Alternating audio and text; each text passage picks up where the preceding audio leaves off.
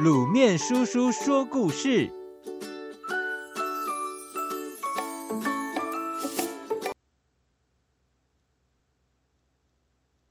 喝水的聪明方法。从前，从前有一只乌鸦，它飞到外地时，口非常的渴，只找到一个窄口的瓶子，瓶子里只有半瓶水。乌鸦把嘴伸进瓶里。但是水面太低了，它喝不到水。聪明的乌鸦很想喝水，它看到旁边有许多的小石头，于是灵机一动，把小石头一颗一颗的丢进瓶子里。瓶子里的水位升高了，乌鸦终于喝到水了。乌鸦的故事在森林里流传开来，大家都说乌鸦真聪明，懂得用头脑解决问题。有一只小熊听到了，它很羡慕乌鸦得到大家的赞美，心想：“我也要有聪明的表现，让大家刮目相看。”有一天，小熊出外旅行，它口渴了，找不到水喝，也只找到一个瓶子。巧的是，瓶子里竟然也只有半瓶水。小熊喜滋滋的想着：“吼吼！”这真是大好机会，让我来大显身手。小熊努力的找呀找，找到许多的小石头，它一颗一颗的把石头丢进瓶子里。当瓶子里的水位快满出来的时候，小马正好经过了。看到有人经过了，小熊更是得意极了。它等着小马的赞美呢。只是等了很久。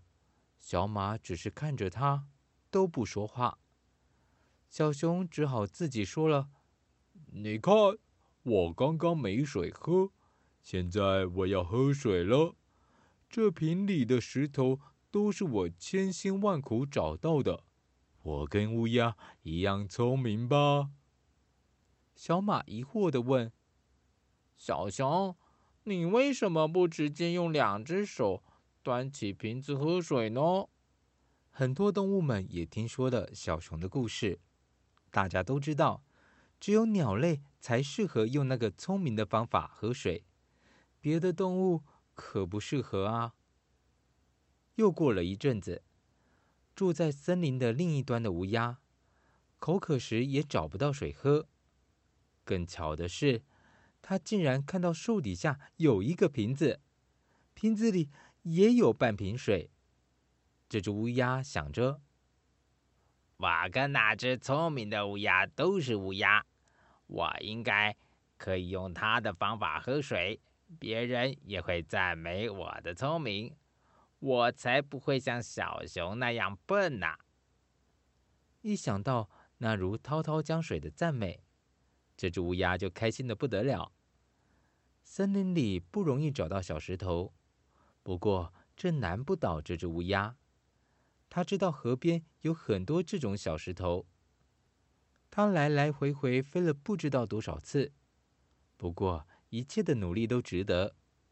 当它飞完第一百次，瓶子里的水终于快满出来了。它打算轻松的喝水。乌鸦也等着别人的称赞，但是周围看着它的朋友，却没有一个开始赞美，这只乌鸦只好自己说了：“你们看，我学得很快吧？我也是用聪明的方法喝水啊。”一只小喜鹊忍不住问：“这个方法真的不错，不过你去哪里找到那么多的小石头呢？”“河边呐，我可是飞了好远，来回正好一百次呢。”乌鸦说的非常大声，恨不得大家都听到。我知道，只是你不是口渴吗？你都已经飞到河边了，为什么还要这么麻烦？你可以直接喝河里的水呀。小朋友，如同龟兔赛跑这个传统的寓言一样，乌鸦喝水的故事也发展出很多的版本。原本的故事是希望小读者可以学会解决问题。但多种版本串联说故事，却能带来更多思考的面向。